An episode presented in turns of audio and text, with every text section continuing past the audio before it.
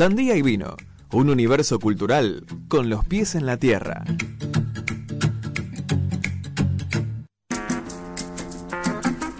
Bueno, estamos acá de vuelta al aire en Sandía y Vino, hoy eh, felices porque vamos a tocar un tema que mucho no hemos hablado en nuestro programa, que es de algo que se estuvo hablando demasiado en este último tiempo en nuestro país, en otros países, que es la reducción de la jornada laboral y también no tocamos mucho el tema de la inserción laboral de los jóvenes en el mercado. Entonces, el día de hoy recibimos a Héctor Recalde, que es abogado especialista en derecho laboral y también fue diputado entre 2005 y 2017. Antes que nada, Héctor, gracias por atendernos, por estar acá con nosotros. Te saluda Eduardo, estoy junto con mis compañeras Martina y Sofía. ¿Cómo estás? Muy bien, gracias por llamar. Los saludo a los tres. Muchas gracias. Bueno, en este último eh, tiempo, Héctor, como mencioné recién, se estuvo dando mucho el debate de la reducción de la jornada laboral en nuestro país. Entonces nos gustaría preguntarte qué implicaría esto y qué beneficios traería. Bueno, en primer lugar, en buena hora que se dé el debate, porque es algo que venimos este, eh, peleando desde hace muchísimos años. ¿no? Yo cuando era diputado nacional, para tratar de avanzarme, es decir, paulatinamente, gradualmente, a, un estado más o menos este, ideal, había propuesto bajar las 48 horas semanales, que es una ley de 1929, sí, casi 100 años tiene, ¿no? Bajarla de 48 a 45 horas semanales, este, para ir después en un proceso gradual, llegar este, al máximo que uno ya no puede bajar, ¿no es cierto? Este, bueno, fracasé en ese intento, pero no dejo de seguir sosteniendo la necesidad de modernizar la legislación laboral. En ese sentido, en, esa dirección soy reformista. Después veremos si se puede bajar a 45, 44, 42, 40. Hay un proyecto de Hugo Yasky de bajar las 40 horas semanales, ¿no? Y esto, para decirse, ¿se acuerdan? de este, Juan Carlos Pugliese, ese ministro de Economía radical, que dijo, les hablé con el corazón y me contestaron con el bolsillo. Porque yo a los empresarios puedo hablar con el corazón y con el bolsillo. Porque está probado científicamente que disminuir un poco la jornada de trabajo produce estas dos consecuencias en primera instancia. Aumenta la productividad y disminuyen los accidentes de trabajo. Digamos que esto, eh, los accidentes de trabajo a mí me conmueve porque por la integridad psicofísica de trabajadores y trabajadoras, pero este, al empresario evita que aumente su costo laboral, o sea que si con inteligencia tendrían que por estas dos razones tratar de coincidir en reducir la jornada de trabajo. Después discutimos a cuánto, pero ya esa expresión de voluntad abre un camino que a mí, mi, mi parecer es virtuoso.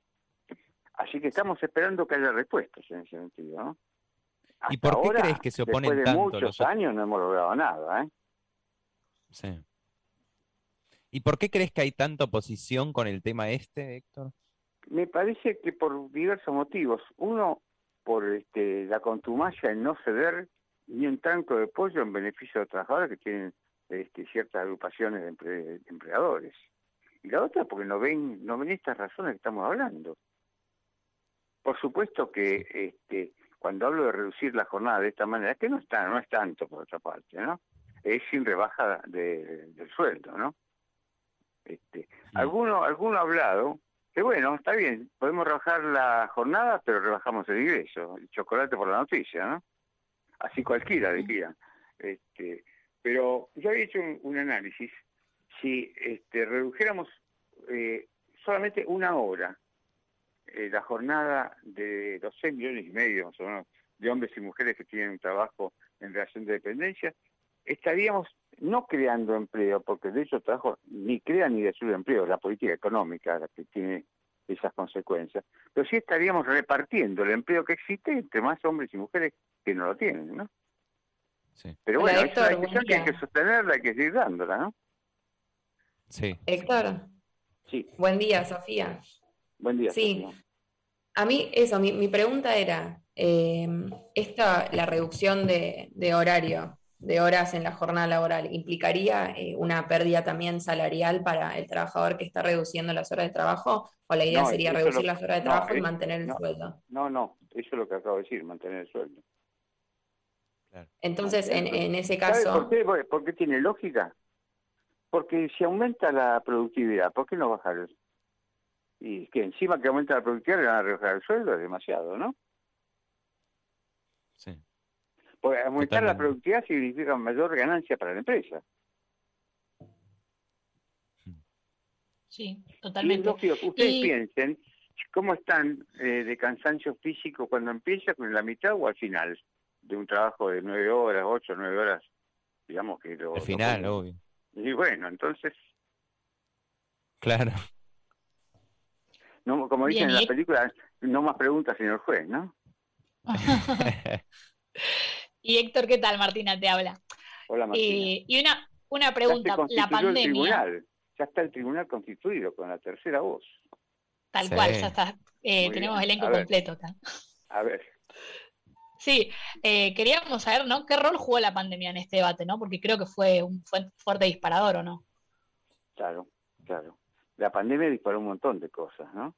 Incluso la baja de actividad, porque ya está. Se está trabajando menos por la pandemia. Bueno, a esta crisis busquémosle el lado positivo, lo que se puede conseguir hacia adelante en beneficio de, de tantos millones de trabajadoras y trabajadores, ¿no?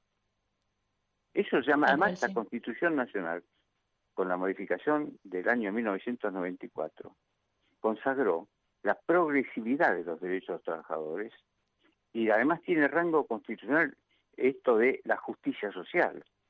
O sea, lo que estamos planteando va en camino de lo que manda la Constitución Nacional también. Más allá del artículo 14 de que es histórico, ¿no? Sí. Sí, claro. Y Héctor, eh, a partir de la urgencia sanitaria y la imposibilidad de ir al trabajo durante el primer periodo del aislamiento, ¿no? Quedó en evidencia esta enorme masa trabajadora que se encuentra en el mercado del trabajo informal. Entonces, nuestra pregunta va más, va a preguntarte cómo se pueden garantizar los derechos laborales para estas personas que se encuentran en este mercado y cómo conviven las distintas realidades. Dos, cosas, dos cosas. Yo tengo un problema con el lenguaje. Porque esto de mercado me suena a mercadería. Claro. Perdón, ¿eh? Este, pero lo llevo en la sangre. Este, y desde 1919 con la OIT el trabajo no es una mercancía. Está están los derechos humanos sociales, ¿no? Ahora, este, ¿cómo se llega a la práctica? Y discutiendo con las empresas esto que estamos hablando, pero amablemente, no hay necesidad de, de, enojarse, discutiéndolo y aprovechando esta circunstancia de que bajó la actividad. Entonces busquemos un, signo positivo y obviamente eh, la, reducción de la jornada es sin reducción del ingreso. Además le digo a los empresarios, el mercado interno argentino ocupa más o menos el 80% del Producto Interno Bruto. Eh, ¿Eso qué quiere decir? Que cuanto más capacidad, cuanto más poder adquisitivo tienen los trabajadores y los trabajadores van a consumir más. Si consumen más, las empresas van a vender más, van a producir más, van a tener mayor y mayor ganancia. O sea, es un círculo virtuoso que estamos hablando, ¿no? Bueno, amablemente hay que hacerlo, pero amablemente no como esa milonga que cantaba Domingo Rivero, que dice amablemente le encajó 14 puñaladas. No, no, amablemente. Claro. Sí. Héctor, sí, te hago una pregunta. En un principio, el, el plan sería reducir pocas horas, tres horas, eh, si no entendí mal. Yo no sé, pero la idea sería que eso sea el primer paso de un plan integral para terminar reduciendo, no sé, la cantidad de, días de 5 a 4, de 6 a 5. Bueno, también hay proyectos. Mariano Recalde, que es senador, mi hijo mayor, propuso reducir a cuatro días la jornada, como existe en otros países, ¿no? esto es una cuestión tal vez de dividiendo las dificultades hay sectores que están en muy buena posición en este momento y otros que están en muy mala situación. Todo lo que tiene que ver con este, la gastronomía, la hotelería y el turismo, con esto de la pandemia se ha visto perjudicada estas actividades. Empecemos por las que están pujantes, que están trabajando muchas más horas, etcétera, etcétera. Este, un proceso gradual y con razonabilidad. Y, este, y, llegando a convenios colectivos, que para hacerlo sectorialmente, de acuerdo a los que están en mejores posiciones, los sectores este, de actividad en mejores posiciones, se el, convenio colectivo es este, el vehículo más apto para hacer para lograrlo. Después en todo caso veremos una ley, ¿no es cierto? Pero comenzar, comenzar con los convenios colectivos. Sí. Héctor, el, el, tema del acceso al primer empleo en los jóvenes, como, decía al principio, en la Argentina es un gran problema. Entonces, querríamos preguntarte si considerás apropiadas las políticas que se están tomando actualmente para las personas de esta edad y si crees que deberían implementarse más medidas. Son apropiadas, se pueden incrementar. Tal vez en algún momento haya que pensar así como se habló de un... Eh, eh, el, ejemplo no, no, es este no es lesivo a la dignidad, ¿no es cierto? Pero así como este, los discapacitados tienen un cupo en el empleo público, también habría que pensar también en un cupo para los este, para los jóvenes, los y las jóvenes, ¿no? Este, pero bueno, esto, esta es una discusión que hay que darla este, lo más eh, con la mayor amplitud posible para que salga la mejor idea, ¿no? Nadie es dueño de la verdad absoluta. Pero ponerlo como orden del día a discutir, ¿no? Sí. Eh, ponerlo, si ustedes quieren, como tarea para el hogar, pero bueno, hay que ponerlo. Y en comparación con otros países... Sí. Y en comparación con otros países de Latinoamérica, ¿cómo nos encontramos en Argentina? Y somos uno de los que más trabajan junto con Colombia. Hmm. Así que la jornada más amplia, Colombia y Argentina están en la cabeza. Sí. Ni hablar de Europa, ¿no? En Europa 32 horas, 35 horas, 39 horas en Alemania, por ejemplo. Este, pero bueno, este, nosotros tenemos una realidad este, alejada a la europea. Sí, totalmente. pero eh, el tema es ponérselo como un objetivo a conseguir y avanzar todos los pasos que se pueden avanzar con razonabilidad, ¿eh? este, eh, pero digamos planteándoselo como un objetivo digno a ser conseguido, ¿no?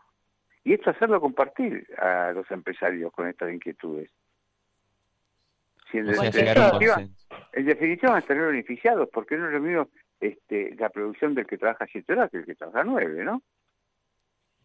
hay una ley en economía que se llama del rendimiento decreciente o la utilidad decreciente. Uno no trabaja con la misma fuerza, el mismo ímpetu cuando está terminando la jornada que cuando empieza, ¿no? Salvo los claro, Héctor, tal vez me voy un poquito de tema con esta pregunta, pero es una está justamente relacionada con, pandemia y trabajo, y es eh, ¿qué opinás de, qué va a pasar con, las empresas justamente con esta nueva modalidad de teletrabajo eh, a la hora de ellos hacerse cargo de, conflictos o accidentes que pueden suceder en horarios de trabajo para sus empleados? Eh, mientras están trabajando en su casa. O sea, eso sería un, nuevo paradigma completamente de, las leyes laborales, no? Este, como todas las cosas, el teletrabajo tiene sus pros y sus contras. Una de las contras, por ejemplo, qué pasa con las circunstancias de higiene y seguridad en el empleo, ¿no? Va a ir un inspector de policía atrás a tocar timbre a un departamento a ver cómo viven. Tal cual, tal este, cual. Y bueno, este, yo creo en, la posibilidad de un mix, ¿no es cierto? Combinar el trabajo presencial con el, teletrabajo, como para que haya, digamos, una mezcla que evite los efectos negativos de uno u otro lado. Por supuesto que este, el ahorro de esa vieja consigna peronista que decía de casa al trabajo y de trabajo a casa, que es tiempo y dinero para el asalariado, este, se ahorra con el teletrabajo. Pero también eso de mezclar la vida familiar con el laburo no me parece lo mejor, ¿no? Sí, y nosotros en nuestro país el trabajo tiene una fuerte carga histórica y política. Entonces, ¿cómo, ¿cómo podemos seguir haciendo para que se sigan ampliando los derechos laborales y cuáles son las urgencias que tenemos que tratar hoy en día? Bueno, ¿cómo seguir haciéndolo? Depende de los representantes que tengamos en la Cámara de Diputados, en la Cámara de Senadores, la actitud que tengan los sindicatos, la respuesta que dé el gobierno, pero plantear esas cosas, discutirlas en todos los ámbitos que se puedan discutir, poniendo estas este, estos temas en la superficie para que toda la ciudadanía esté, digamos, este, informada de lo que está sucediendo, de lo que se quiere, de lo que se pretende. Ese es un trabajo de militancia también, ¿no? Sí. y espacios como los de ustedes que plantean, ponen en la superficie el problema. Porque si en la medida que el pueblo tenga mayor información, va a tener mayor poder. La información es poder y es útil. Después uno discutirá sobre los hechos conocidos, que es lo mejor. Mm. Y las propuestas, las partidas, etcétera, etcétera. Sí, ¿no? Y sobre todo esto, plantearnos, eh, bueno, la con la pandemia y todo este cambio que hubo, esta necesidad forzosa tal vez, ¿no? De empezar a hacer todo teletrabajo, claro, una época. Por eso de la eh, crisis hay que buscar la salida positiva dentro de la crisis que estamos padeciendo por el coronavirus, que es un problema mundial, no, no de la Argentina, ¿no? Tal cual, tal cual. Y esto, ¿no? Que decías, bueno, eh, no, no quedarnos en volvamos a lo que era antes, sino, bueno, tuvimos esta situación, ¿cómo se puede modificar y modificar? La, lucha por el avance hacia los paradigmas, hacia mejorar las condiciones de vida y de trabajo de todo el mundo. Eso es, permanente. Es, es, digamos que es como la utopía. Nunca se va a alcanzar el desideratum, siempre hay que seguir caminando. En eso es este hay que leer los poemas de Eduardo Galeano, ¿no? Este, o, escuchar a ese de caminante no hay camino, se hace camino a andar. Hay, tantos ejemplos y guías para, nuestras conductas y me parece que lo que ustedes están planteando en este medio, que se escucha muchas personas, es importante porque se difunde información, discusiones, eh, anhelos. Bueno, no es poca cosa lo que hacen ustedes, es muy importante. Bueno, muchísimas gracias. Gracias. Eh, no te queremos robar más no tiempo. no se agranden, no se agranden que no son los únicos tampoco, ¿eh? Bueno. bueno, bueno. Tomamos tus palabras, tomamos tus palabras. Los felicito, pero ojo, no se agranden. No, obvio, obvio. Bueno, no te queremos robar más tiempo, Héctor. y gracias por tomarte el tiempo de venir, eh, de estar acá. No, les, aclaro que no me, no me roban tiempo, porque el robo es con violencia me están eh, hurtando tiempo. O estamos, claro, te estamos hurtando tiempo. bueno, los saludo y les agradezco. Estuve, la verdad, muy complacido con este reportaje. ¿eh? un gusto, Héctor. Muchas gracias. Bueno, los saludo a los tres. Gracias. Abrazo grande. Buen día. Buen día. Bueno, escuchábamos a Héctor Ricalde, abogado especialista en derecho laboral, fue diputado en 2000 entre 2005 y 2017, la verdad es que muy interesante escucharlo. No, no, no hablamos muy seguido de estas cosas. Ahora, si les parece, podemos ir a escuchar la JP de Babasónicos y volvemos con un jueguito.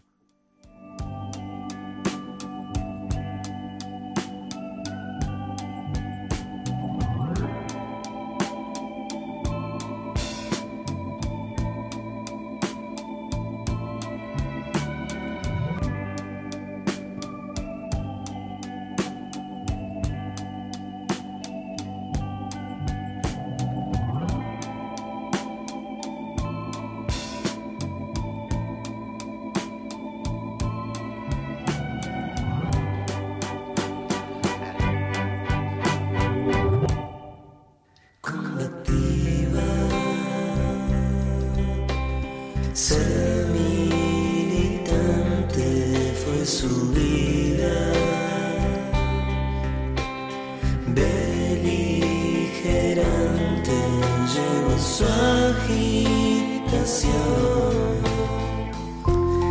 y a su belleza la federación.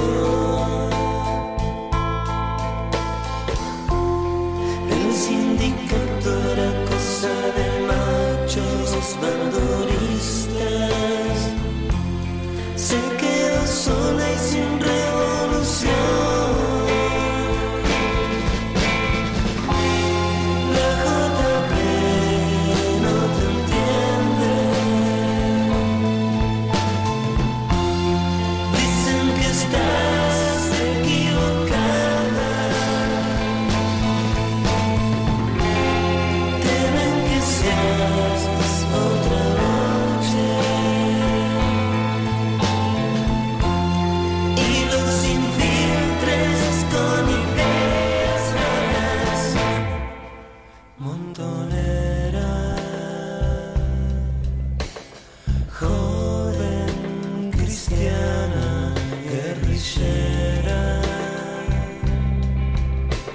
Estás en las listas del estado terror.